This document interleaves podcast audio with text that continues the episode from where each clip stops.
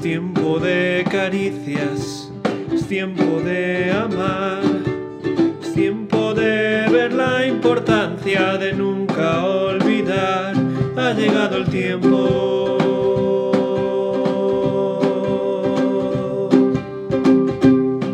Por eso Companion quiere compartir contigo el pan de Dios para tu alma. Salmo 107, versículo 9. Él apaga la sed del sediento y sacia con lo mejor al hambriento. Yo soy una de esas personas que casi nunca tiene sed. Mi padre era igual. Todavía recuerdo los agobios que pasamos en los últimos años de su vida, antes de que el Señor lo llamara a su presencia. Nos pasábamos el día intentando que bebiera un poco y no había forma, ni agua, ni zumo, ni nada. Ahora que yo ya he llegado a cierta edad, me encuentro con el mismo problema. Hace unas semanas tuve que ir al médico por un problema en la garganta y lo primero que me dijo es que tenía que beber más para que no se me secara tanto la boca. Ay, madre mía, después de tanto luchar con mi padre, ahora yo tengo el mismo problema. Se conoce con el nombre de adipsia la anomalía que consiste en la falta de sed. Sí, la falta de sed puede ser en muchos casos señal de un problema grave.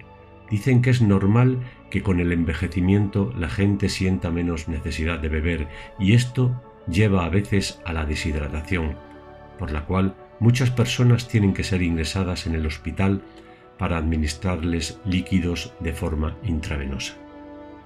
De la misma forma, la falta de hambre y sed espirituales muestra que algo no funciona en la persona. Los muertos no tienen necesidad de comer ni beber. Si no tienes hambre y sed de algo trascendente, debes examinarte con cuidado, no sea que estés muerto espiritualmente o que tengas algún tipo de enfermedad espiritual. Parece una broma, pero no lo es. Me preocupan mucho las personas que se consideran creyentes en Cristo, pero que no tienen deseos de leer la palabra de Dios ni de pasar tiempo en su presencia para encontrar refrigerio para el alma. Tampoco es normal que un cristiano verdadero no desee tener comunión con sus hermanos ni compartir su fe con otros. Si esto es así, está claro que algo anda mal. Por otro lado, me anima mucho la gente que tiene hambre y sed, que siempre están intentando conocer más a Dios y que luchan por encontrar alimento en su palabra. En estos puedo ver la obra del Espíritu Santo trayendo vida y saciando toda necesidad. Dice la Escritura que el que cree en Jesús de su interior correrán ríos de agua viva.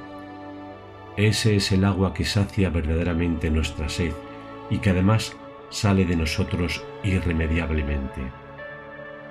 Dios es infinitamente creativo y me impresiona la manera que ha tenido de revelarse. Jesús dice que Él es el agua viva y el pan de vida, y nos invita a arrepentirnos de nuestros pecados y a entregarnos a Él. Como recordatorio de ellos se nos hace partícipes de su cuerpo y su sangre, representados por el pan y el vino de, de la Santa Cena. Jesús quiere calmar nuestra sed y saciar nuestra hambre.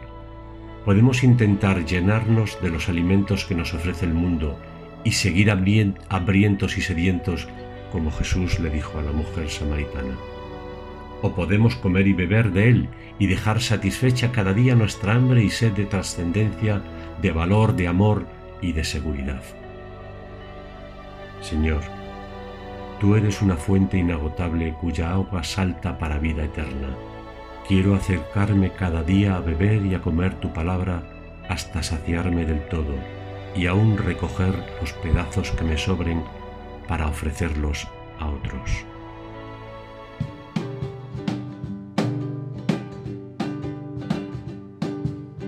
Tiempo de abrazos, tiempo del amor que la esperanza del pequeño llegue al mayor, ha llegado el tiempo.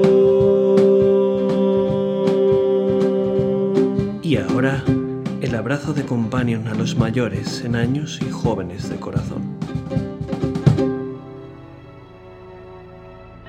Como ya he dicho, los mayores en años son los que menos sed experimentan Sin embargo, muchas veces son los que más agua necesitan. Según nos vamos acercando a la eternidad, deberíamos asegurarnos de llenar nuestros cántaros con la palabra de Dios para que nada ni nadie nos mueva de la esperanza segura de las promesas del Altísimo. Aún nos quedan tormentas que pasar, pero aunque la falta de energía pueda robarnos las ganas de comer y de beber, debemos de hacer caso a nuestro cuerpo y escuchar al Señor que sigue ofreciéndonos cada día su agua y su pan. Que nuestra alma siempre tenga reservas con las que hacer frente a lo que nos depare el resto de nuestra vida. Companion te ha ofrecido el abrazo de Dios para hoy